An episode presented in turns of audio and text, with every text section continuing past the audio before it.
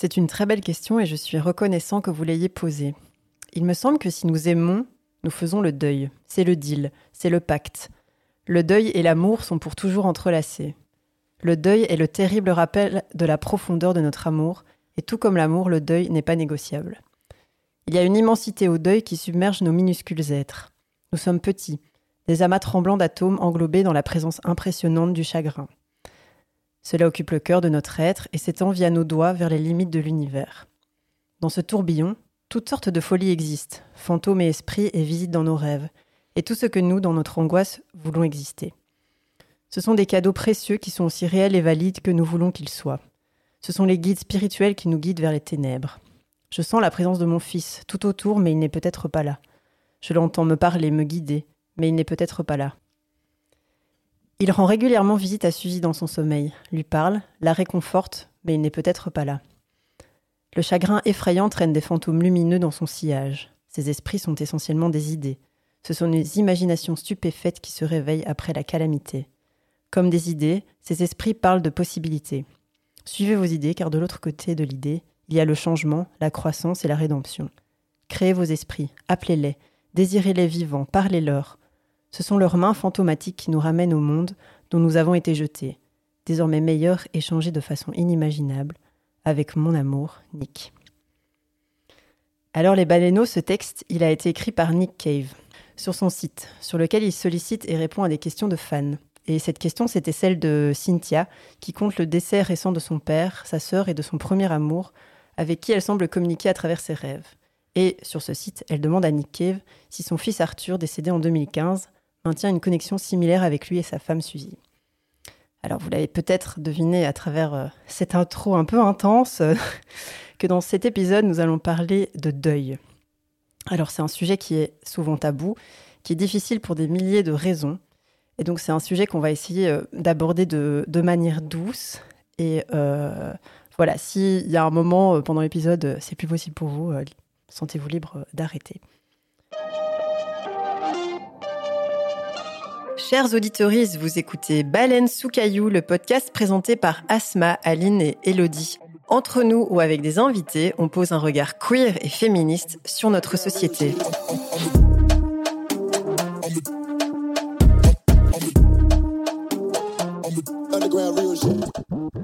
Bonjour à mes deux acolytes. Ben, bonjour. Comment ça va? Ça va. Est-ce que vous êtes prête? Non. J'allais dire, Personne n'est prête, mais on va se lancer dans cette grande aventure de parler de deuil. Alors, en quelques mots, c'est quoi votre rapport au deuil et plus généralement à la mort? Comment est-ce que pour vous on le raconte ou on le tait et est-ce que c'est un sujet tabou? Moi, j'ai pas beaucoup expérimenté le deuil euh, de proches. Euh, j'ai perdu une amie et mon grand-père paternel et puis euh, quelques membres de ma famille un petit peu plus éloigné, mais pour moi, à part pour mon ami, c'était dans, dans l'ordre des choses. Et me dire que c'est dans l'ordre des choses, c'est euh, une pensée qui m'a beaucoup aidée, parce que je me raccroche à la logique euh, de la vie, quoi, et me dire que c'est un cycle contre lequel, en fait, personne ne peut rien faire, et qu'on peut juste accepter, honorer et, et se souvenir. Et euh, pour la prépa, je me suis un peu posé la question de ma propre mort, en me demandant si ça me faisait peur et euh, je me suis rendu compte que non. En fait, j'ai plus peur de la souffrance. J'ai pas, pas envie de, ressentir euh, de la douleur. Et j'ai peur de mourir sans avoir fait tout ce que je voulais faire dans cette vie. Hmm, voilà, ça me ferait, bah, ça me ferait bien chier en tout cas de, de, mourir en disant non attendez, je voulais encore faire ce voyage, et je voulais faire ci et ça, donc euh, voilà.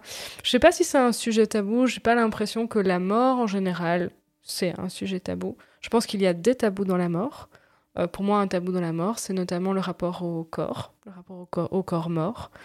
Euh, quand euh, mon grand-père a disparu, il n'a pas disparu du jour au lendemain, il était malade. Et je l'ai déjà dit, je pense, dans un épisode, mais je l'ai veillé pendant une semaine, et donc je lui ai chanté des chansons, et je lui tenais la main, sans problème. Et en fait, à partir du moment où il est parti, j'ai plus pu. J'ai plus pu le toucher. Pour moi, c'était devenu, je sais pas, c'était devenu vraiment impossible, alors que ma sœur et ma grand-mère ont quand même ont pris soin de son corps, du coup, elles l'ont embrassé, etc. Et moi, c'était plus, euh, c'était plus une option, quoi. Par contre, j'ai pu prendre une photo. J'ai pris une photo de ça.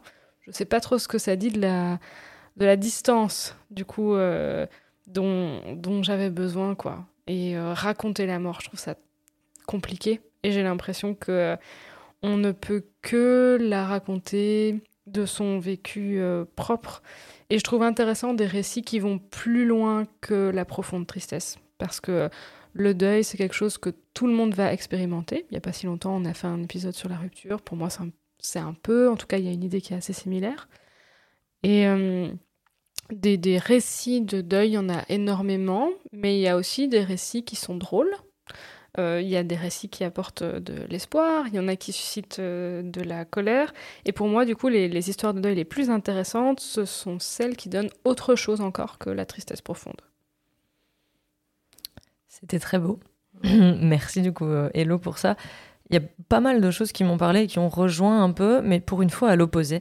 Euh, ma prépa, euh, ça m'a frappé quand tu as dit euh, j'ai vécu les choses un peu dans l'ordre. moi, je vais dégainer complètement l'inverse. En fait, moi, j'ai un rapport qui est un peu particulier à la mort. J'en ai déjà parlé dans un épisode, je pense. Moi, j'ai perdu mon papa quand j'étais très jeune, quand j'avais 8 ans, de manière assez violente. Et donc, j'ai pas suivi ce, ces étapes un peu de, je pense que vers 8 ans, tu peux potentiellement perdre tes grands-parents. Euh, et donc, il y a un peu cette logique, euh, et je mets des pincettes parce que c'est pas pour autant que c'est plus facile. Et donc, moi, j'ai été confrontée très vite au fait que, en fait, c'est très aléatoire, que les choses s'inversent et que ça frappe un peu euh, quand on s'y attend pas. et le, comment le raconter est très intéressant aussi, je trouve, dans la question, parce que moi, en fait, du coup, mon papa était placé en mort cérébrale pendant un mois et demi, deux mois. Et donc, euh, très rapidement, on est venu vers ma maman en disant euh, En fait, vous devez donner le feu vert pour le débrancher ou pas, mais sachez que c'est un légume, quoi. Et du coup, euh, ma maman avait pour volonté, je crois, de le taire, justement, c'est ce qui est dans la question, c'est-à-dire que. Elle n'a pas verbalisé à moi et à mon frère ce qui allait se passer. En fait, elle nous a juste dit allez faire un petit tour et puis bah voilà, vous l'avez veillé pendant X minutes, vous reviendrez demain et a donc donné ce feu vert euh, aux infirmiers. Ce qui fait que moi, j'ai pas eu ce switch de. Euh, enfin, en fait, moi, j'ai eu il est là, il est plus là. Et j'ai pas eu cette construction. Euh, et ça a été très compliqué à, gérer, notamment après, et toujours avec une bienveillance, je pense, de la part de ma maman, même si ça n'a pas été fait correctement. Mais moi, j'ai pas assisté à l'enterrement, j'ai pas vu ce corps mis en terre. J'ai juste participé au petit truc après où il y a la famille, on dit mes condoléances, et moi, j'ai pas trop compris ce qui s'est passé. Et donc, je trouve ça difficile, moi, à raconter et important à raconter en fait quand j'ai lu vos questions parce que je pense que ça laisse des traces quand ce n'est pas raconté. Mais en même temps, c'est en tant que parent, dans mon cas par exemple, je pas, je vois pas trop comment on peut faire ça bien. Euh, et donc, est-ce que c'est un sujet tabou? Je pense pas que c'est un sujet de société qui soit vraiment tabou mais en fonction de chaque famille, c'est un peu propre à chaque famille, où moi ça l'a été, et ça l'a été pendant très longtemps. C'est-à-dire qu'encore aujourd'hui, je me suis un peu donné les réponses à mes propres questions seule, euh, et je n'en parle jamais, euh, très rarement avec ma maman, avec mon frère, je pense que ça n'arrive jamais. Et donc, euh, je voulais vraiment commencer cet épisode en insistant sur le fait qu'il fallait communiquer et verbaliser. Et c'est comme dans tout.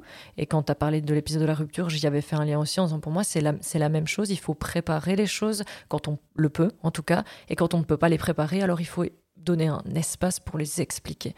Et ça, ça va vraiment être mon, un peu mon cheval de bataille de cet épisode, c'est d'amener vers ça. C'est très important pour moi qui en ait manqué. J'ai l'impression que les parents sont beaucoup plus dans l'idée de préserver complètement les enfants en disant là c'est trop tôt. Comment on va faire Voilà, c'est trop dur. Ils vont pas comprendre. Ils vont pas comprendre. Je sais pas comment gérer ça. Et donc, juste mettre les choses euh, de côté, mais qu'effectivement, potentiellement, le, plus adéquat serait que les enfants aient aussi euh, le, choix de faire un, deuil. Et je pense personnellement que, par exemple, assister à l'enterrement de quelqu'un, sans ça, ça devient très compliqué de faire son mm. deuil. Oui on en parlera plus tard de tout ce qui est rituel, euh, etc. Euh, bah, comme vous, je vais peut-être euh, replacer où je parle. moi, j'ai connu deux décès très proches. Donc, ma grand-mère, dont j'étais vraiment très, très, très, très, très, très proche, qui a été, je pense, une des expériences les plus douloureuses de ma vie. Mais comme toi, Hello, comme tu disais, ben, c'était plus l'ordre des choses. Donc c'est douloureux, mais tu te dis, ok, c'est l'âge, c'est la santé qui n'était plus là. Enfin voilà, et je sais qu'elle souffre plus, et donc c'était ça que j'ai essayé de me dire aussi. Euh, et sinon, il y a le décès d'une de mes ex-copines euh, qui a été très dur à vivre. On n'était plus ensemble, mais j'ai appris son décès un an après peut-être, via des potes. J'étais en vacances, c'était super. Euh, et c'était une mort très, très violente. Et donc, euh, je pense aussi que le, un des rapports compliqués à la mort, c'est aussi est-ce que ça a été violent? Est-ce que ça a été doux? Et, je pense que ça joue aussi en fait dans le processus de deuil après. Et euh, donc, c'était un processus très compliqué pour moi à, à, vivre. Mais mon rapport en général sur la mort, pour moi, c'est quelque chose de très brusque, très solitaire. Ça, c'est un truc que je me suis beaucoup dit. C'est tellement. T'as beau être entouré, t'as beau avoir des gens qui ont aussi vécu des deuils, etc. autour de toi, c'est un sentiment tellement. Tu te sens tellement seul dans ta douleur, c'est très bizarre. Dans bah, comme peine. une rupture, finalement, ça, ouais, ça rejoint très fort. Hein. Ouais, ouais, bah oui. C'est oui, aussi rompre un lien, finalement, le, le deuil. Et, et, je pense que ce qui est vertigineux aussi, c'est que c'est quelque chose qui est totalement. qu'on ne peut pas maîtriser et vraiment comprendre. Et donc, ça te frappe et tu sais pas quoi faire avec ça. Et je pense que mon cerveau, il a du mal à se dire que c'est vrai, que ça s'est vraiment passé, que ces personnes sont vraiment parties. J'ai toujours l'impression que je vais, à un moment où je m'y attends pas, je vais les recroiser. Je, je crois qu'il y a une espèce de truc un peu de... Dé... Je sais pas si c'est du déni, mais c'est quelque chose, c'est tellement abstrait pour moi que je peux pas croire que ces personnes sont plus là, quoi. Euh, voilà. Est-ce que c'est un sujet tabou? Moi, j'ai l'impression que oui. Enfin, j'ai l'impression que c'est quelque chose dont on a du mal à vraiment. On, peut parler de la mort en général, mais quand on essaye de rentrer dans quelque chose de plus intime, là, ça commence à être compliqué de d'en parler parce que bah, c'est dur d'en parler.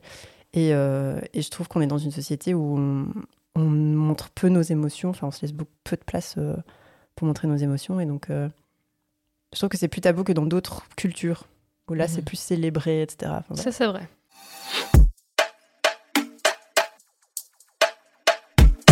Et du coup, selon vous, est-ce qu'on peut à nouveau connaître le bonheur après avoir vécu un deuil? Moi, j'en suis persuadée. bah, encore une fois, hein, pour moi, il y a une corrélation avec euh, la rupture, qui est une thématique euh, pas si lointaine. Pour moi, la mort, c'est la rupture irrévocable. En fait, on ne sait rien, on ne sait rien faire. On ne, La mort, elle te laisse pas le choix. En fait, tu peux juste, euh, tu peux juste euh, l'encaisser. Et pour moi, comme pour la rupture, le temps aide euh, énormément si on choisit de l'accompagner, encore une fois. Et parfois, je pense à des choses pas drôles. Et j'ai eu un, ex qui était militaire et qui prenait beaucoup de risques dans ses missions. Et à cette époque-là, je pensais beaucoup à ce que ça me ferait de le perdre. Donc, il est parti pour l'ONU faire du déminage. Et donc il y avait un, il y avait un vrai risque quoi qu'il ne revienne pas.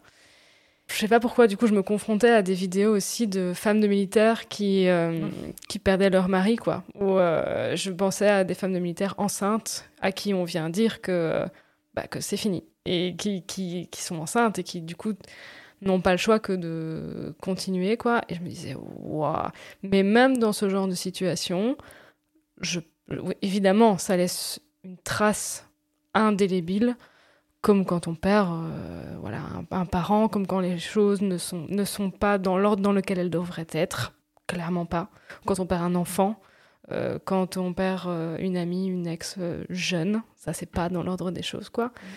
mais je crois que oui, on, on, on se remet de tout, en fait, avec de la patience, euh, avec l'acceptation des émotions euh, extrêmes, avec de la confiance, je pense que l'humain a une capacité d'adaptation qui est assez, euh, assez exceptionnelle et se raccrocher au fait que c'est un peu cliché, mais la vie, c'est des hauts et c'est des bas. Et en fait, si tu peux plus te lever le matin en disant que, ok, là, là clairement, c'est le bas, mais il y a des hauts. Si tu ne crois plus au fait qu'il y a des hauts, bah, ça devient compliqué quoi. Donc euh, oui, et, mais c'est des moments où c'est difficile de se le dire parce que quand on ressent une peine euh, aussi forte, quand on perd quelqu'un, on a l'impression que ça, ça n'ira jamais plus. Mais euh, oui, moi je crois qu'on peut s'en remettre. moi justement, j'ai j'ai mis, je pense qu'on ne se remet jamais vraiment de la mort de quelqu'un, mais on s'y habitue. Euh, parce que s'en remettre, ça veut dire que bah, c'est ok, la vie continue, t'as as guéri. Et je pense qu'on peut guérir d'une rupture, mais guérir d'un deuil, ça, ça me semble plus compliqué. Mais comme tu dis, la, la vie, enfin c'est un peu bateau, mais la vie elle continue et tu peux pas, enfin si tu peux rester dans ton chagrin, il n'y a pas de tu peux, tu peux pas, mais de se dire que, que la vie continue et il y a peut-être encore plein d'expériences chouettes à vivre euh, alors que la personne euh, n'est plus là. Enfin moi souvent ça m'arrive de, de, me dire ah purée, euh, j'aurais bien aimé raconter ça à ma mamie, tu vois et genre euh, qu'est-ce qu'elle en aurait dit euh, et de me dire que tout ce que je à partir du moment où elle est décédée tout ce que j'ai fait elle ne sait pas. Ça c'est un peu bizarre parce que j'ai vraiment pris cette habitude de, de lui raconter ma vie et de d'être contente qu'elle était fière de moi etc et donc euh, c'est un peu un, pilier qui me manque dans, dans, dans, ce genre de choses. Mais des fois bah, je regarde sa photo et je lui raconte en fait. Et je me dis bah voilà peut-être qu'elle m'entend peut-être qu'elle m'entend pas mais moi ça me fait du bien et je fais la même chose pour euh, Yael parfois, mais c'est plus rare. J'allais justement te dire, tu crois qu'elle le sait pas? Bah, Peut-être qu'elle le sait. Et qu'elle est fière de moi quand même. c'est sûr. Bah, c'est super intéressant. Euh, j'aimais bien l'approche d'Asma dans le sens où, en fait, la, question était formulée, c'était peut-on à nouveau connaître le bonheur? Donc moi, là, j'avais mis oui, évidemment. Et pour moi, connaître le bonheur ne veut pas spécialement dire être guéri de son deuil. Parce que moi, tout comme toi, je pense que ça laisse des traces. Mais tout comme Hello, j'avais répondu le temps, le temps, le temps. C'est là que j'avais fait ce lien avec l'épisode de la rupture. Mais tu m'as court-circuité de la question 1. Oupsie. Euh, mais euh, oui, je pense que c'est ça reste. En fait, ce sont des choses qui restent. Ça fait partie de notre histoire. Enfin, pour ma part, quand c'est quelque chose qui arrive quand j'ai 8 ans, c'est toute ma construction identitaire aussi qui est, qui est mm. basée là-dessus. Donc moi, je ne pourrais jamais m'imaginer guérir totalement.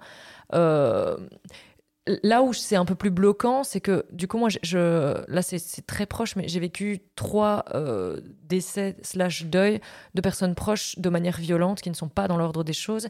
Et du coup, moi, par contre, là où ça laisse des petits trucs où je me dis, hm, ça, je sais pas si ça partira un jour, c'est que moi, j'ai un peu peur, pas de la mort pour moi, honnêtement.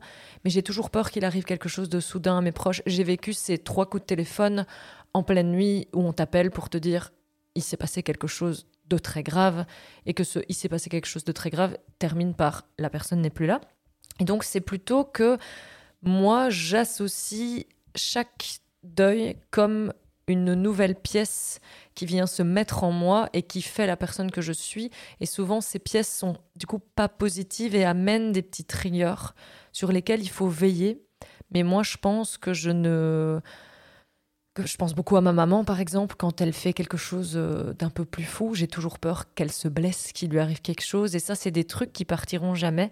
Après, euh, c'est à travailler. Je pense, j'avais noté aussi, il y a un pan qui est intéressant, c'est il y a des gens qui vivent constamment dans le passé. Et ça, c'est difficile. Moi, j'ai fait ça des années pour mon papa, où je me juste, j'étais là. C'est pas juste, je suis pas d'accord parce que c'est pas juste.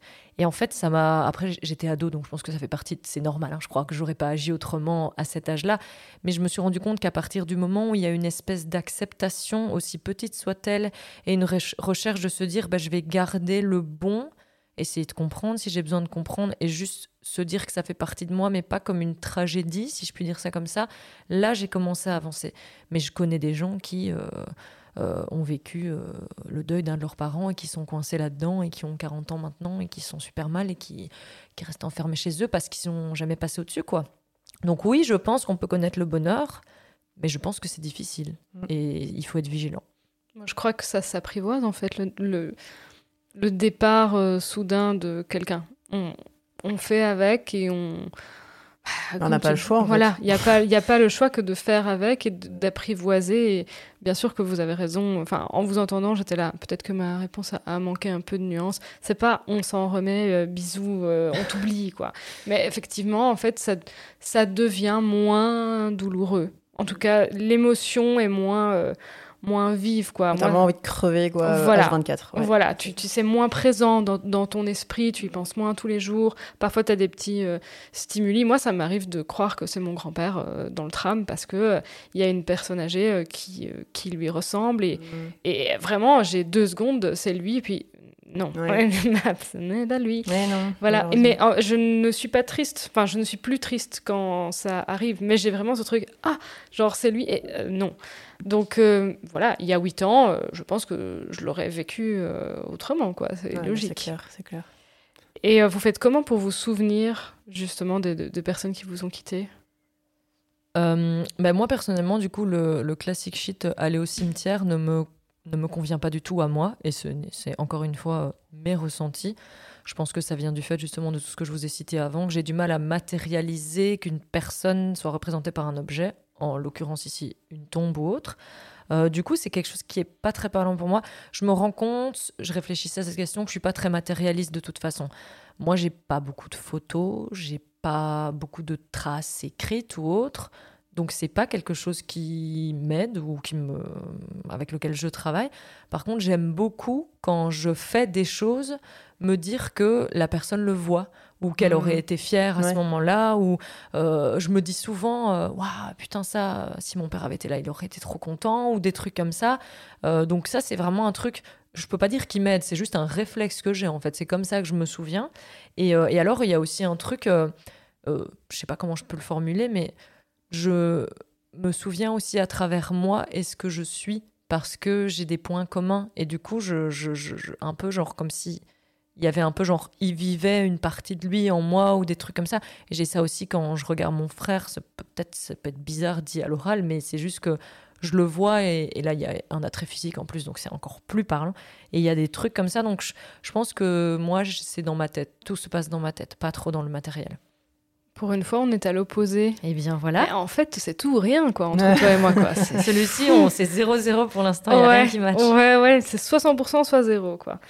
Euh, moi, par contre, moi, je suis fort dans le matériel, je crois.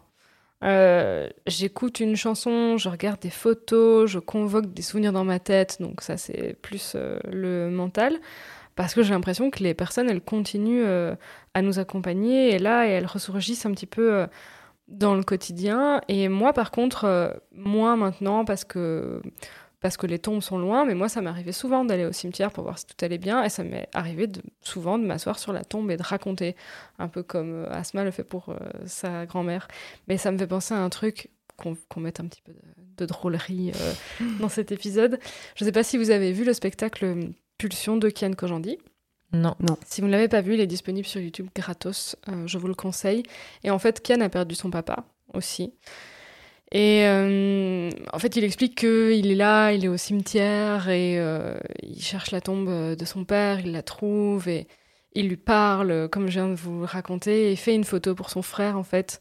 Il dit vraiment, je raconte, je raconte toute ma life. je suis là en face et j'envoie. Il dit, j'envoie à mon frère, bisous de qui tu sais, là où il est et je reçois une réponse qui est c'est pas celle-là la tombe de papa. Mmh. oh putain, je sentais la chute. à moi pas, je l'avais jamais pas venir. Et en fait, enfin, et du coup, moi, ça m'a, ça m'a fait rire cette petite vanne et euh, de me dire comme quoi, à quoi on est attaché, quoi. En fait, il a raconté, il avait vraiment l'impression de expliquer des trucs à son père, etc. En fait, il expliquait ça à une tombe euh, d'un illustre euh, inconnu, quoi. Mais euh, ouais, moi, je fais des, aussi, je fais des petits trucs. Et récemment, j'ai pris conscience que je faisais quelque chose. Donc, euh, c'est mes grands-parents qui, qui prenaient soin de moi quand j'étais petite. Et euh, il me faisait toujours des œufs euh, à la coque. Euh, Est-ce que tous les grands-parents font des œufs à la bah coque? Parce que moi, c'est team œufs à la coque. Bah ouais, moi, ils avaient acheté des poules, carrément. Ah, ouais. ah ouais. Et donc, du coup, j'avais des œufs à la coque. Et quand j'étais petite, je faisais la vanne de manger l'œuf et puis de retourner l'œuf comme s'il n'avait pas été touché. Et mon grand-père faisait semblant de je vais manger ton œuf. Et puis, oh non, il est vide. Oh, oh c'est trop mignon. et en fait, en tant qu'adulte, sans m'en rendre compte, je retourne mes œufs. Donc, ah, quand, je, ouais, quand je mange un œuf à la coque, je retrouve mon œuf et je ne m'en suis jamais rendu compte, sauf qu'en fait, j'ai fait ça et je prenais le déjeuner avec mon copain et il m'a dit Qu'est-ce que tu fous? Et, en fait, j'ai vraiment eu ce Oh ah, ah, oui Et donc, j'ai dit expliquer pourquoi je inconsciemment je retournais mon œuf vide dans mon C'est génial. C'est trop mignon comme petite Ouais, c'est très mignon. Mmh. Et moi, du coup, je me suis dit, entre vous deux, waouh, la Suisse. Euh, moi, pour moi, aller au cimetière, c'est quand même important. Euh, justement, par rapport aux, deux, récits que je vous ai, je vous ai racontés au début, bah, ma grand-mère, il y a une tombe. Et je trouve que ça m'aide d'avoir un endroit. C'est pas vraiment l'objet, la tombe, le fait qu'elle soit dedans, pas dedans, enfin bref. C'est le, le fait d'aller d'avoir un endroit dans lequel je peux me rendre et prendre le temps et amener une fleur et, et, et, et regarder et plancer et pleurer si bah, à chaque fois que je vais devant je pleure parce que aussi ça me ramène aussi à la, à la réalité du fait qu'elle soit plus là et ça me fait un petit reminder et, et je suis traversée par 10 000 émotions quoi. C'est c'est vraiment euh, un truc de fou. Alors que pour euh, mon ex, ben ses cendres ont été euh, dispersées dans le cimetière et donc il n'y a aucun endroit en fait vraiment où j'aurais pu aller. Euh, maintenant, je ressens moins le besoin de le faire, mais à l'époque, quand même, quand ça venait de se passer, euh, je disais, ah, putain, j'aurais bien voulu avoir un, je sais pas, une plaque, quelque chose, un nom. euh.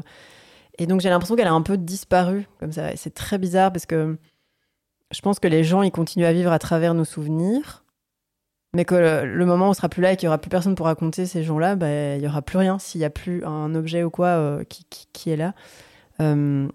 Donc je pense que c'est aussi pour ça que c'est important, d'en parler. Sinon j'ai des petits trucs genre j'allume une bougie, euh, bah, comme je vous ai dit, euh, je parle à une photo, euh, je pense à, ces personnes, j'écris des fois aussi, je leur écris ou j'écris des petits mots ou voilà plein de petits rituels comme ça. et moi je trouve c'est important de prendre le temps de se souvenir pour je sais pas, par respect pour la mémoire, pour pas que ces personnes s'en aillent vraiment.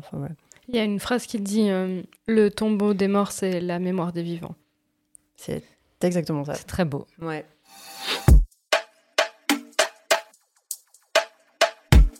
Est-ce que vous croyez à ce qu'il y a après la mort? Et vous pensez qu'on devient quoi quand on meurt? C'est un peu des questions enfantines, c'est marrant. J'adore le fait que tu dises que c'est des questions enfantines. Je vais te dire pourquoi. Je me rends compte que donc moi j'ai une, euh, une éducation euh, euh, catholique chrétienne quoi, donc un peu genre le paradis et l'enfer. Ah, revoilà nos 100%. Ah, et donc je me considère pas. Enfin voilà, là ici je ne crois en rien si je peux dire. À part en la vie. rien. Mais euh, je me rends compte que j'ai ce cliché quand même du paradis et je mets des énormes pincettes, vous comprenez, mais qui euh, est en moi parce qu'en fait, je, crois trop qu'il y a un espèce de truc et potentiellement quand je le visualise, je le vois quand même dans le ciel, donc c'est quand même le cliché qui est bien ancré. Où euh, tous les gens qu'on a perdus sont en train de se taper des grosses barres et que quand moi je vais euh, euh, ne plus être là, je vais les retrouver et qu'on va trop se marrer. Et je, je suis pas, je peux pas vous dire là, si c'est sûr, c'est vrai, c'est pas ça que je vous avance, mais par contre, c'est un peu ma projection, comme ça, c'est la première chose qui me vient. Et je trouve ça marrant que tu parles d'enfantin, parce que, en- en fait, je l'avais pas vraiment conscientisé, mais tu sais, des fois, quand, voilà, quand je pense à mon papa ou quoi, je me dis, ouais, quand je le retrouverai, c'est un peu ça que je vois dans ma tête, mais c'était pas, c'est pas un truc auquel je réfléchis tous les jours. Et là, en faisant cette prépa, je me suis dit, ah, je suis quand même un peu dans le cliché du truc euh, enfantin de euh, si tu es sage, tu iras au paradis, quoi, tu vois. Et, euh, et du coup, voilà, et quand tu dis. Euh, vous pensez qu'on devient quoi quand on meurt? Moi, j'ai un truc euh, trop fou euh, qui, que- dont je suis vraiment sûre, c'est j'ai l'impression qu'on se réincarne trop dans une autre personne parce que je vous explique ma théorie, que je pense qu'Asma la connaît, je l'en ai déjà fait pas. Il y a des êtres humains, ils naissent et ils font des trucs de malades. Genre, je pensais à David Bowie, moi, par exemple, parce qu'on a vu son docu. David Bowie, genre, comment on peut être aussi mature artistiquement comme ça, random dans sa vie, savoir autant ce qu'on veut, où on va, euh, savoir transmettre autant de choses et tout. J'ai l'impression que ce gars a eu 25 vies avant de d'être ce David Bowie que nous, on a connu. Et moi, je crois trop qu'il y a un truc où, genre, euh, on, on va se réincarner dans quelqu'un d'autre, qui se souviendra plus, évidemment, enfin, nous, on est, c'est fini, mais que tous les skills, toute la réflexion, toute l'envie tout ça, euh, ça pousse la personne et que après il y a genre plein de, il y a plein de fois où ça se passe et puis ça fait popper genre un super artiste incroyable. J'ai vraiment ce truc moi où je suis là, non mais c'est pas possible parce que, enfin, moi je me considère quand même comme artiste et je pense que j'ai de l'imagination et que j'essaye d'avoir du talent, mais il y a des gens quand on dit ils sont nés pour ça, je me dis c'est pas possible, ils ont traversé des autres galaxies quoi.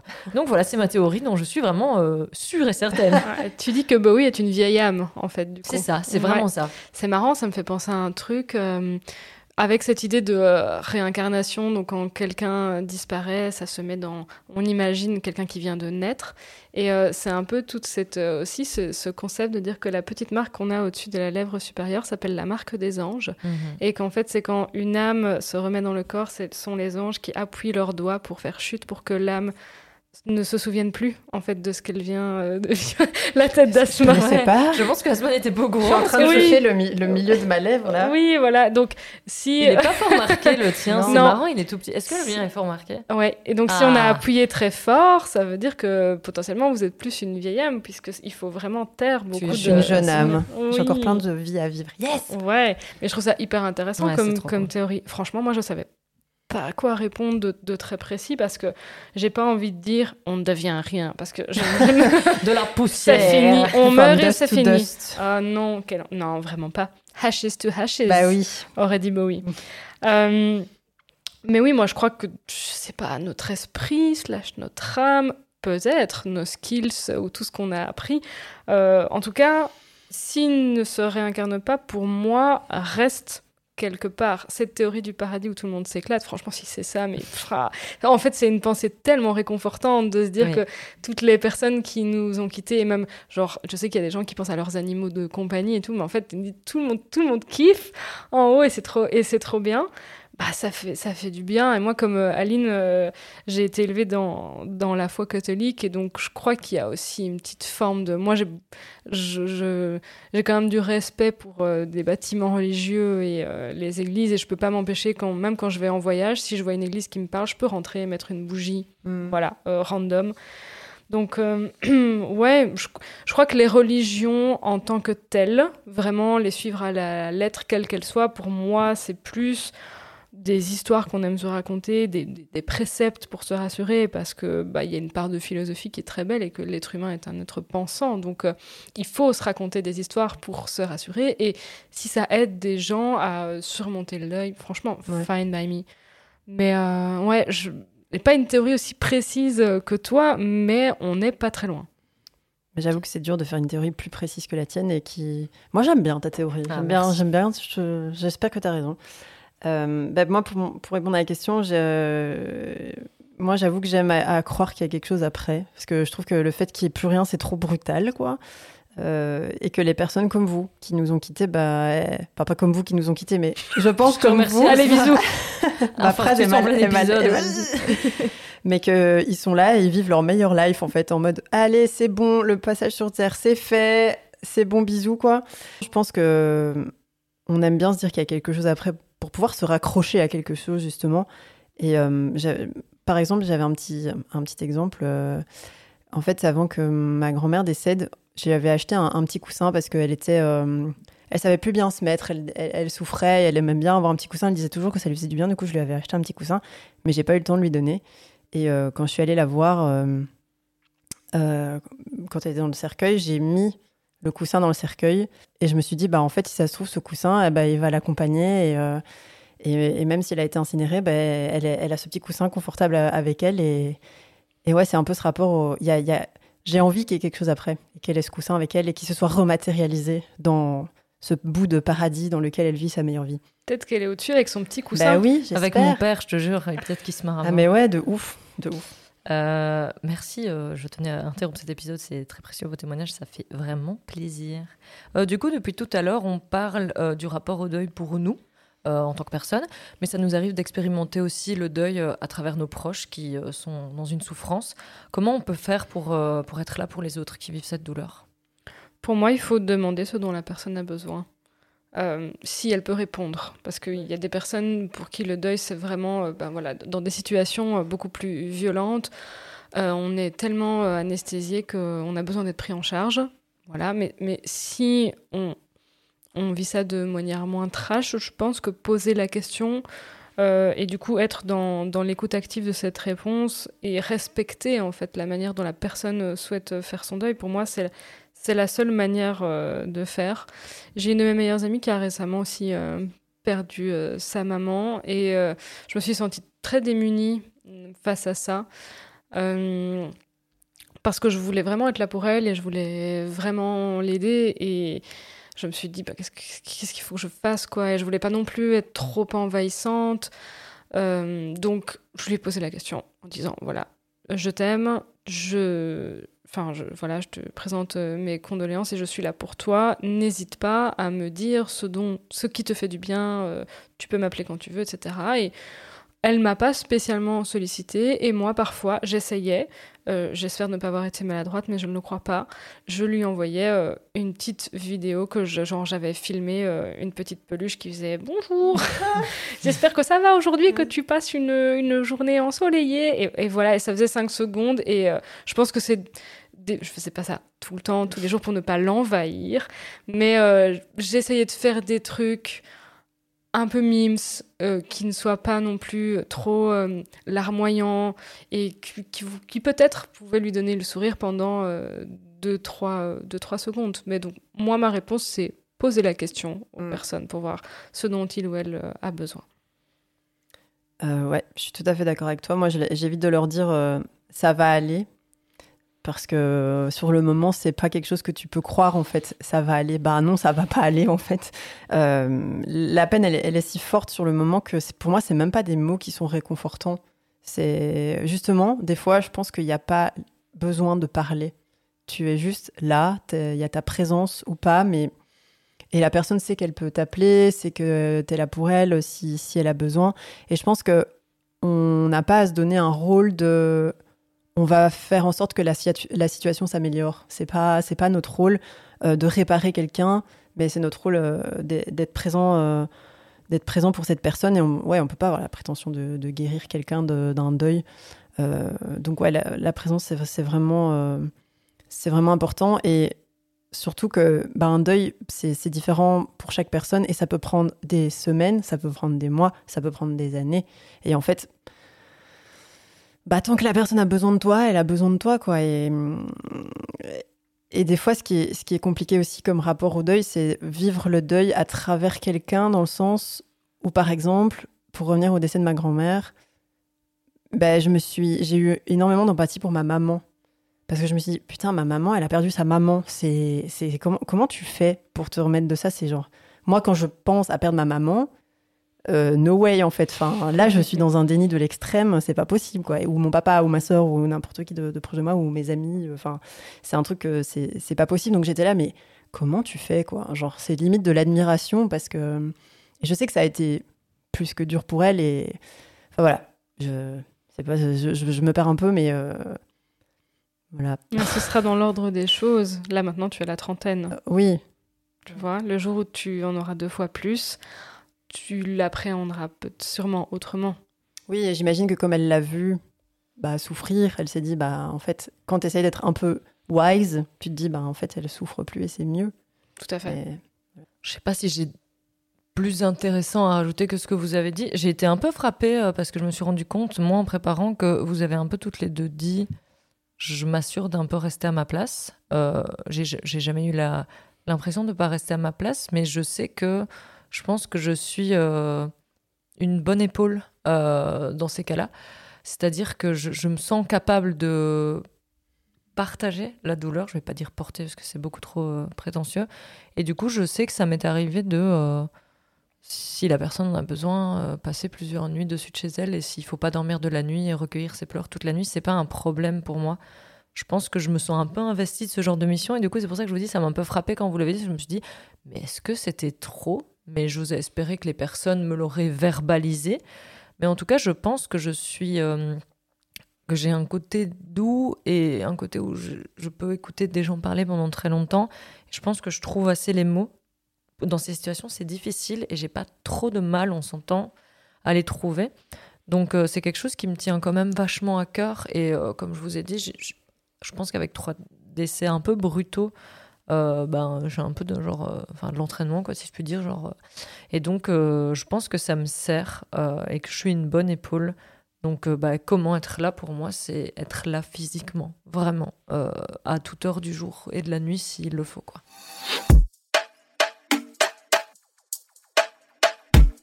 On parlait de rituels tout à l'heure. Vous avez l'impression que qu'on en manque? Je ne sais pas si on en manque. Euh, mais je trouve que les rituels sont très codés. Euh, c'est un peu comme s'il y avait des procédures. Euh, je pense par exemple à toutes les cérémonies d'enterrement, etc. autant il y a, une place pour la parole à certains moments pour pouvoir, pour pouvoir s'exprimer. Mais.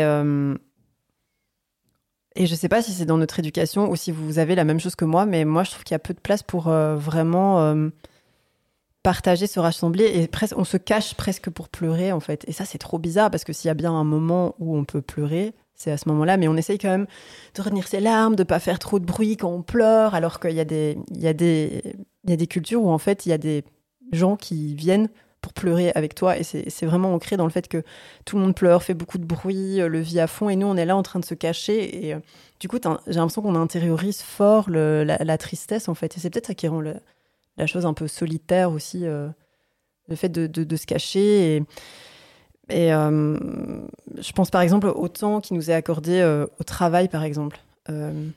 Enfin, moi, j'ai perdu ma grand-mère. T'avais un jour, non? J'ai, Je sais même trois, plus. Je crois. Trois, ma... trois, je pense.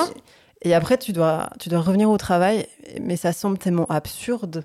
Et tu t'es pas remis d'un deuil en trois jours. Enfin, mais je dis pas. C'est compliqué comme, comme sujet parce qu'on va pas rester euh, sans travailler pendant deux mois ou trois mois parce que quelqu'un est décédé, mais c'est très brutal, en fait, je trouve, euh, ce passage-là. Ouais, mais je pense, enfin, on vous dit trois. Moi, je, je suis sûre que j'ai eu un jour parce que je me souviens de cette situation horrible où en fait, je suis en train de veiller. Enfin, donc je vous ai dit, je passais une semaine à veiller mon grand-père et il est mort un vendredi. Et en fait, je devais aller travailler, quoi. J'étais enseignante, mais je commençais plus tard. Et en fait, euh, j'y suis passée et il est mort à ce moment-là, quoi. Ah, et, donc, enfin, je n'aurais pas pu aller donner cours, donc j'ai appelé en disant désolé, je vais pas venir. Et en fait, on m'a fait chier au téléphone en disant mais c'est maintenant que tu prends ton jour ou c'est la semaine prochaine pour l'enterrement? Oh, Ouais, et j'étais là, en fait, je suis désolée, je sais pas répondre. En fait, Je sais pas répondre à cette question. Et donc, j'en suis sûre que genre moi, en tout cas à cette époque-là, j'avais un jour et que genre ça a été là, il fallait que ce soit répondu de est-ce que tu prends ton jour maintenant ou est-ce que tu prendras ton jour pour l'enterrement quoi. Et c'est là vraiment, enfin vraiment, c'est ce que vous voulez savoir.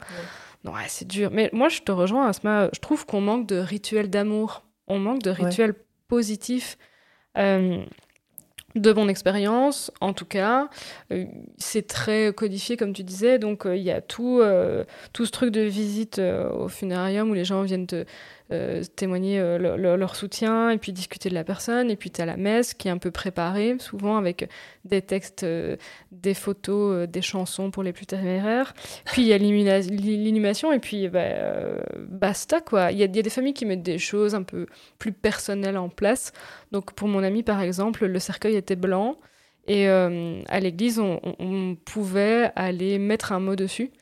Et je me souviens de me retrouver face à ce cercueil avec le bic et me dire qu'est-ce qu'on écrit sur un cercueil en fait. C'est chaud. Par contre, je trouve ça super beau, moi, personnellement. Ah, mais, ah oui, oui, mais ouais. Mais la cérémonie était, était très, très belle et très personnelle, mais il y, avait, vraiment cette question de qu'est-ce que je pourrais bien écrire sur le cercueil de Charlotte qui, qui va signifier quelque chose? Enfin, euh, enfin voilà, j'aimais beaucoup la symbolique et en mm. même temps, j'étais là, ah, je ne sais pas quoi faire, quoi. Euh, dans le judaïsme, par exemple, on recouvre les miroirs et euh, la cérémonie euh, justement d'enterrement commence par le fait de déchirer au niveau du cœur les vêtements des sept personnes les plus proches de la personne qui, qui, vient de partir. Je trouve que cette symbolique est incroyable. Enfin, moi, ça m'a beaucoup touché de lire ça. J'étais là, parce que c'est vraiment un déchirement du cœur physique, quoi. Voilà, moi, j'aime bien l'idée de partager ma peine. En fait, j'aime préfère l'idée de me dire que euh, on ressort les photos, on est ensemble, on, on se prépare à manger, enfin, et on est là et on se cache pas pour pleurer, et on est là pour se rappeler des choses de, du défunt ou de la défunte. Et en fait, de cette perte immense, on en fait quand même un, moment de. le bon mot n'est certainement pas convivialité, mais d'amour en fait, d'amour partagé en souvenir de, de, cette personne. Moi, en tout cas, j'aimerais bien que euh, le jour où je ne serai plus là, j'aimerais bien que mes proches le vivent comme ça, en fait. J'aimerais bien que bah, ils trouvent du réconfort à être euh, ensemble, quoi. Que mes amis ou ma famille euh, se rassemblent, je sais pas, quoi, ressortent des anecdotes de moi qui fait la conne, qui se font à bouffer, je sais pas, qu'on ressorte ce podcast, qu'on retrouve les rushs où je fais la débile, enfin, quelque chose, quoi, mais qui fasse au final sourire les gens, ou qui se mm. disent, elle était, elle était quand même cool, quoi. Ouais. Voilà, ça j'aimerais bien. Mais je trouve ça trop beau que vous disiez ça parce que ça me fait prendre conscience en vous écoutant que c'est vrai que dans, enfin nous autour de nous, on a tendance justement à faire des rituels négatifs. Parce que moi j'avais pas trop d'idées en soi, j'ai pas envie de déblatérer tous les rituels, mais il y a un truc qui me vient en vous écoutant parler, c'est que moi, euh, mon ex euh, était sicilienne et en fait, euh, sa grand-mère était très âgée et encore du coup dans tous les codes euh, qu'on peut connaître en Sicile. Enfin, moi, je suis pas du tout une pro, donc je vais pas m'avancer. Mais en fait, quand il y avait un décès, euh, pendant un an complet, sa nonna ne s'habillait que en noir. Mais véridique, je l'ai vécu et je me rends compte en fait en vous écoutant que à ce moment-là, ça m'a paru normal. Et là, c'est pas que je trouve ça anormal, j'ai pas à juger de qui fait quoi, mais que ça te fait rester un peu dans quelque chose de négatif, de triste, etc. Alors, il le faisait pas tout, c'était surtout sa grand-mère, parce que je pense que justement, elle était fort à l'ancienne école, Ouais. si je peux dire. Mais euh, elle n'était pas contente, par contre, quand les gens venaient habillés en, en couleur. Et je me rends compte que ça empêche cette, euh, ce truc de dire Ah, ben, c'était quand même rigolo, ah, ben, ben, on vient de vivre une tragédie, mais buvons un verre et faisons un truc cool. C'était... Et donc. euh, oui, bah, ce serait intéressant, je pense qu'on on creuse les choses d'un autre regard en, en essayant de vivre notre peine sous un meilleur angle. C'est euh, c'est des chouettes réflexions, je trouve, qui sont amenées. Moi, j'ai fait des petites recherches sur euh, comment ça se passe dans d'autres euh, régions du monde. J'ai trouvé des dingueries, hein. Mais vraiment, genre, je me suis dit, waouh, comme quoi le rapport à la mort, il est pas Ouais. du tout pareil, quoi.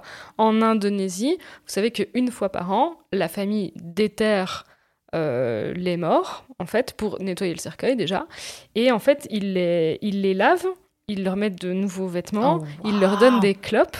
Et en fait, ils, ils agissent comme si cette personne, elle était toujours là. Genre, Oh. ils les promènent dans le village, tranquille, genre, ils vivent une journée avec eux, quoi. Et, Putain, euh, et puis, ils les remettent dans le cercueil en disant, allez, à dans un an. Enfin, c'est- ouais, On dirait Coco. Oui, ouais, ça me fait penser à ça aussi. Ouais, ouais, et je me dis, mais je... Enfin, allez, va faire ça, toi, euh, ici. Tu peux te euh, faire arrêter par la police, je pense. tu, tu peux même pas disposer des cendres de personnes décédées de ta famille. Donc je me suis dit, c'est vraiment pas du tout euh, la même chose à différentes euh, ré- régions du monde, quoi. C'est dingue. C'est comme euh, dans certains pays d'Afrique, il y a les pleureuses aussi. Mm. Donc c'est vraiment des, des femmes que tu... Je sais pas si elles sont payées pour ça, mais qui viennent avec ta famille et avec toi et qui pleurent avec toi et genre qui font le plus de bruit possible. Enfin vraiment genre prendre l'espace. Ouais. Cringe. tu juges et Elodie, tu juges. Bah je- non, je juge. euh, Non, non, c'est pas mon genre du tout. Euh, Qu'est-ce que qu'est-ce qu'on fait euh, de nos Facebook et Instagram d'ailleurs euh, en passant? Ah, les, les traces en ligne, je sais pas vous, mais moi je trouve ça. c'est un concept assez chelou.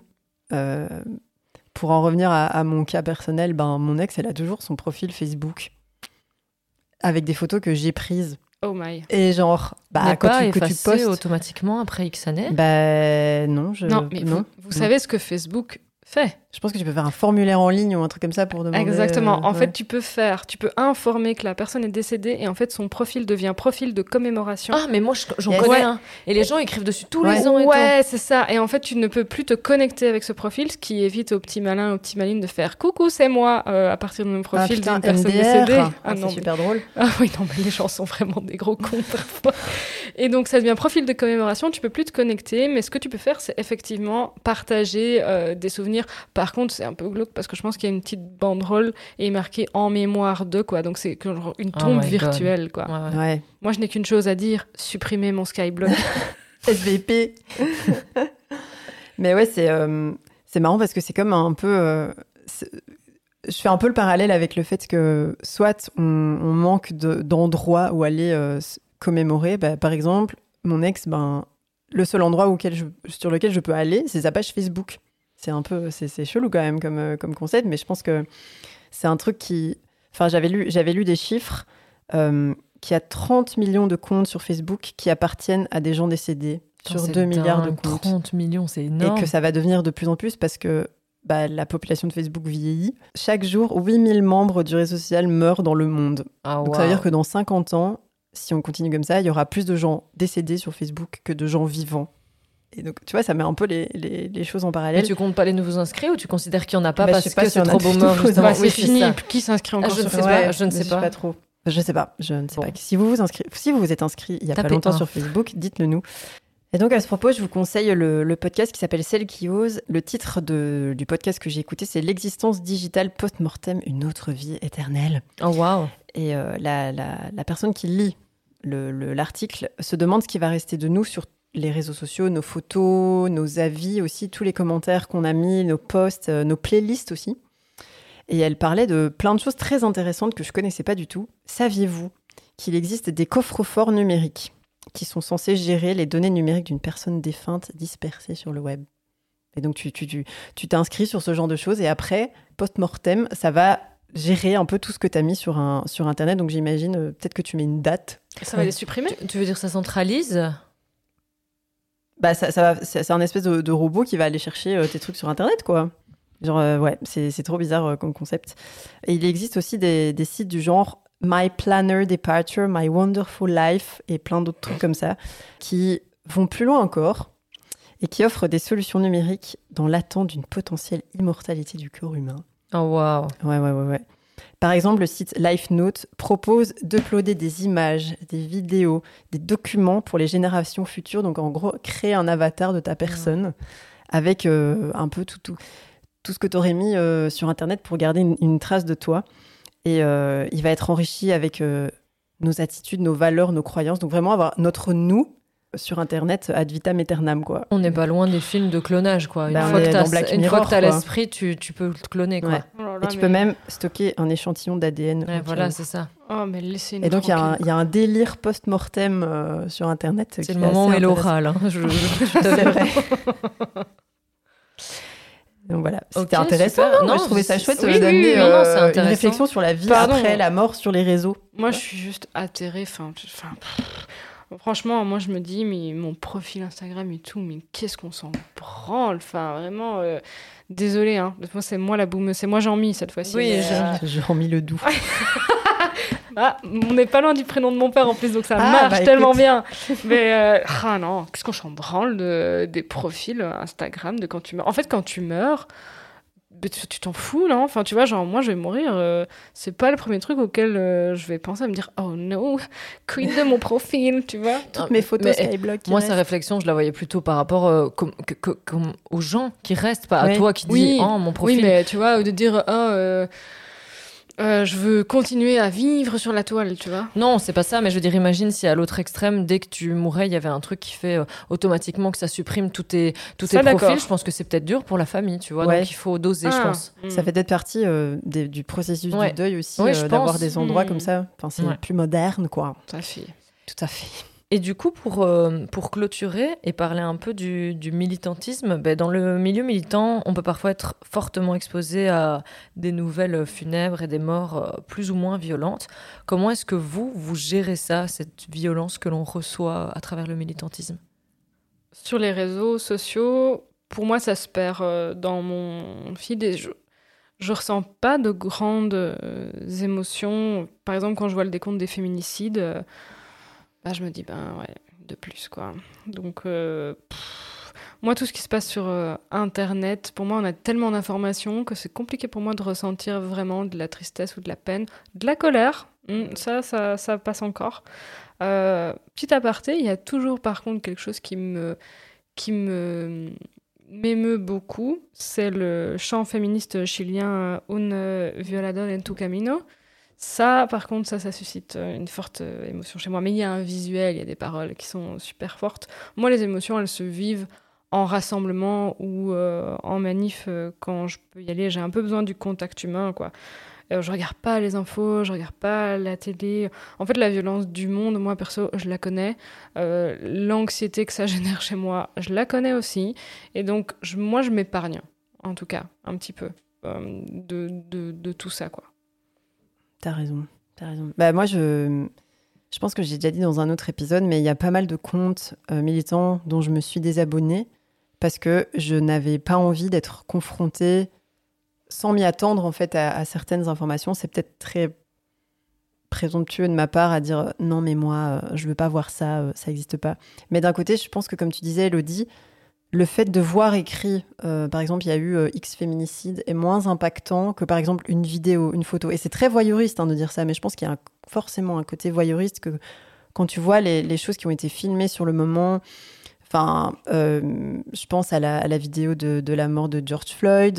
Enfin, c'est vraiment des choses compliquées. Et je me souviens qu'il y avait aussi une vidéo à un moment sur laquelle j'étais tombée d'une trigger warning avant que je dise ça, mais d'une personne trans, euh, je pense que c'était dans un pays d'Amérique latine, qui se faisait euh, lyncher sur la place publique. euh, et c'est des vidéos qui marquent, et ça peut être les vidéos suite à des violences policières qui ont été très très loin.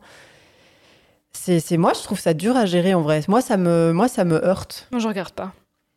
Je regarde pas Bah, ça. moi, je pense que j'ai un côté où je me dis, ok, je vais aller voir la réalité en face, en fait. Et est-ce que c'est irrespectueux? Probablement. Je sais pas. Ouais, c'est des images, mais ouais, des images qui tournent et qui sont, compliquées. Ouais, moi je rejoins fort ce qu'Asma dit. Euh, les, écrits, les, les posts, etc., c'est triste à dire, mais en fait on en bouffe tous les jours. Et c'est pas pour autant que c'est pas important. C'est juste que malheureusement c'est devenu notre quotidien. Et en fait, c'est vrai que les vidéos, moi j'ai pensé tout de suite à ça, c'est super impactant. Euh, mais euh, ouais, il y a un côté très, très voyeuriste, parce qu'en plus je pense que parfois on va les chercher aussi, quoi. On, on entend que via via, on dit ah, j'ai pas encore vu la vidéo, machin. Et euh, moi, moi ça me, ce que ça me procure un peu comme émotion, c'est ça me met en colère, parce que souvent ces, ces vidéos, ça me rappelle que c'est de nouveau les minorités qui subissent ce genre de choses. Et en fait, ça me rappelle, enfin, ça me ramène de nouveau à un combat où les choses sont pas justes et que c'est et que c'est pas ok. Je vais faire un petit parallèle, même si c'est pas vraiment via les réseaux, mais je sais pas pourquoi en, en préparant cette question, j'ai pensé du coup de nouveau au film Animal euh, parce que pourquoi tu rigoles Hein? Je l'ai mis aussi dans, Ah. dans ma prépa. ah ben en fait, donc pour, je vais pitcher un peu, mais aussi gros trigger warning. Donc c'est une, ça relate l'histoire vraie. Donc c'est- enfin c'est pas une, c'est une fiction en tant que telle pour le film, dans le sens euh, c'est pas un documentaire, mais ça relate l'histoire vraie euh, euh, d'un mec euh, euh, gay qui s'est fait violenter à Liège et qui s'est fait battre à mort en fait. Et le, film est tourné de façon à ce que en réalité dans la deuxième partie, à partir du moment où il se fait choper par ces gars-là, tout passe au téléphone et j'avais lu des interviews comme quoi justement le réel leur avait donné des téléphones et avait dit grossièrement allez dans votre coin tourner ces scènes avec les lampes de poche du téléphone il faut que ça soit réaliste et c'est très dur à encaisser si ce n'est qu'à plusieurs moments je me suis dit mais est-ce qu'il est allé rechercher des archives pour cette Ouais, partie-là? Ouais, parce que j'avais pas euh, j'avais pas fait de veille sur le film avant sauf sur l'histoire quand même et euh, ça m'a fait penser à des choses que je peux trouver dans mon, dans mon feed. Et ça, c'est ça c'est dur. Ça, c'est des choses qui marquent et qui me font peur. Et parfois, je, je marche dans la rue et je repense, je revois ou des morceaux de ce film ou des trucs d'autres que j'ai pu voir dans mon feed Insta ou quoi et qui me qui me font peur parce que je me dis que ça peut m'arriver en fait. Et donc, c'est c'est- c'est je me préserve, je pense, comme Hello tu dis, je ne suis pas baignée de ça chaque jour, mais j'ai des petites piqûres de rappel qui me font bien me souvenir que c'est pas marrant et que ça peut arriver, quoi. Ouais, tu te rends compte de quoi l'humain est capable et tu te dis, mais c'est pas possible, tu vois. genre, Ouais. c'est- Et je pense qu'on a, on a regardé ce film ensemble avec Asma et ce qui nous a le plus euh, euh, laissé sans voix, c'est de se dire, bon, tout est vrai euh, dans les actes, mais de se dire, mais des personnes ont vraiment fait ça. Là, c'était de la violence gratuite. Ouais. Il avait rien fait, ce qui ne justifierait de toute façon pas ça. Mais et euh, bah, c'est dur de se prendre ça dans la face, quoi, parce que bah, tu te dis, mais fuck, quelqu'un est mort gratuitement. Enfin, c'est super dur, quoi.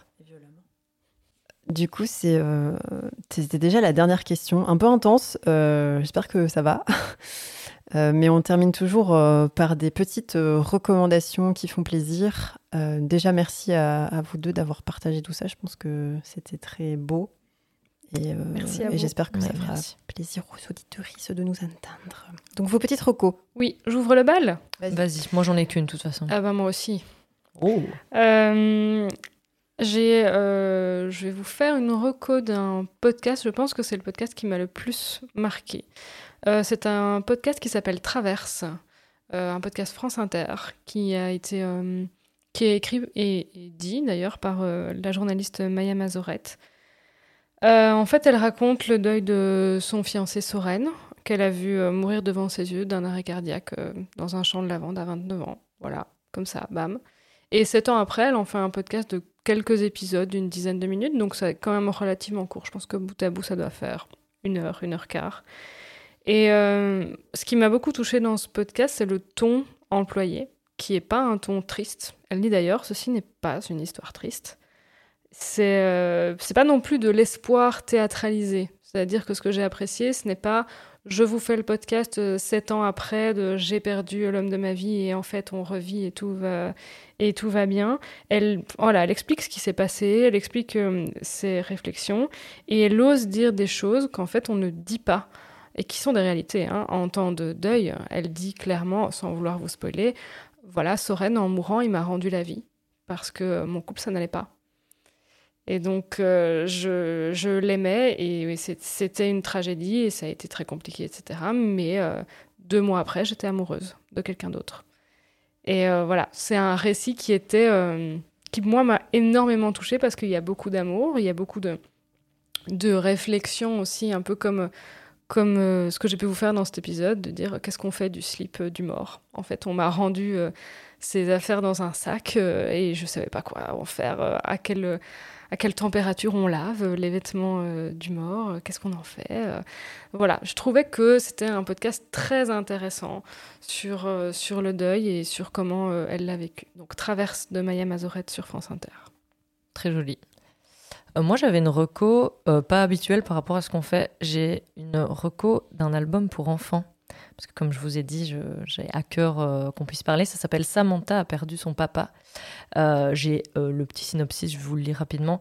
Donc c'est Samantha a perdu son sourire il y a un mois quand son père est mort. Elle essaye de ne pas pleurer, mais elle s'ennuie beaucoup de son papa. Elle a peur que si elle laisse couler ses larmes, elle ne pourra jamais s'arrêter. Elle a aussi l'impression que si elle s'amuse, les gens vont penser qu'elle n'aimait pas son père. Dans cette touchante histoire, Samantha parvient à accepter ses émotions et se rend compte qu'elle ne peut pas s'en débarrasser en les ignorant. Elle découvre ainsi que partager ses émotions avec quelqu'un d'autre est à la fois réconfortant et rassurant. Avec sa mère, elle trouve des façons de garder vivante la mémoire de son père. Finalement, elle comprend que ce dernier aurait voulu qu'elle ait une vie heureuse et bien remplie. Et je trouve que c'est très important de lire ce genre de choses aux enfants pour qu'ils comprennent que ils ont le droit d'être tristes, mais ils ont le droit aussi d'être heureux et que c'est à eux de choisir et de, de, choisir l'attitude euh, qu'ils ont envie d'adopter et de faire leur chemin petit à petit. Donc je me suis dit que si parmi vous, il y avait des gens intéressés pour aider les enfants, c'était une belle manière de le faire. Euh, du coup, moi, j'ai trois recos. Euh, le podcast Mortel de Taous Merakchi, que j'ai trouvé super intéressant. Je crois que c'est le premier podcast que j'ai écouté qui parlait ouvertement de la mort et elle, a elle avait un rapport compliqué avec euh, son papa euh, qui est décédé. Et elle raconte vraiment, euh, enfin, elle se questionne et elle raconte plein de choses, parfois très terre à terre, comme le rapport au corps du défunt, comment est-ce que tu gères ton deuil avec une personne dont tu n'étais pas spécialement proche ou avec qui tu avais des, relations compliquées. Enfin voilà, moi ça m'a ça m'a beaucoup parlé comme, comme podcast. C'est six épisodes et il est vraiment bien. Il y a aussi le podcast de Alex Cooper, qui est une podcasteuse américaine. Euh, le podcast, c'est Call Her Daddy. Et le, titre, c'est Grief, It's Okay That You're Not Okay. C'est le podcast qui m'a inspiré la question sur euh, comment on est là pour euh, les gens qui vivent un deuil. très intéressant aussi. Et une reco à laquelle j'ai pensé pendant cet épisode, qui est le film Coco. Je sais plus si c'est Disney ou Pixar, mais Pixar. Pixar. Et donc voilà, c'est au Mexique et c'est vraiment euh, très, très beau comme film, aussi bien visuellement que dans, dans l'histoire, je trouve. Et, voilà, si vous avez envie d'un peu plus de légèreté sur ce sujet, euh, je trouve que c'est pas mal. Et là, c'est vraiment la fin. Là, c'est vraiment la, fin. c'est la fin de la saison aussi. Ouais, waouh. Est-ce que je peux clôturer? Ça m'arrive jamais. Allez, vas-y. du coup, c'était le dernier épisode de la saison. Je tenais vraiment à vous remercier toutes les deux pour euh, cette belle saison et remercier les auditoristes parce que genre il y a eu beaucoup d'échanges et euh, je pense qu'on est super contente et qu'on a essayé de faire des trucs euh, super quali. Vous pouvez peut-être me couper si vous voulez aussi dire des choses là-dessus. Vas-y, vas-y. Hein. Mais euh, ben donc on, nous maintenant on va se retirer un petit peu afin de se reposer premièrement et ben d'essayer de vous préparer quelque chose de, de tout aussi quali pour la saison 5. J'allais dire 6. Mon Dieu, ça va trop vite. Saison 5. Et euh, bah oui, encore merci à vous deux parce que c'était quand même fort. Euh, comme sujet abordé, on n'était pas trop sûr, hein, je pense, sur, euh, au début de se dire est-ce qu'on le fait, est-ce qu'on le fait pas? J'ai trouvé ça très bienveillant, très doux et beaucoup d'échanges. Et donc, merci. Et comme d'habitude, n'hésitez pas à partager, à venir nous répondre, nous envoyer des, petits DM, nous envoyer des mails, tout ce que vous voulez. Et je vous dis bah, à tout bientôt, les baleineaux. Bye. Ciao, les baleineaux.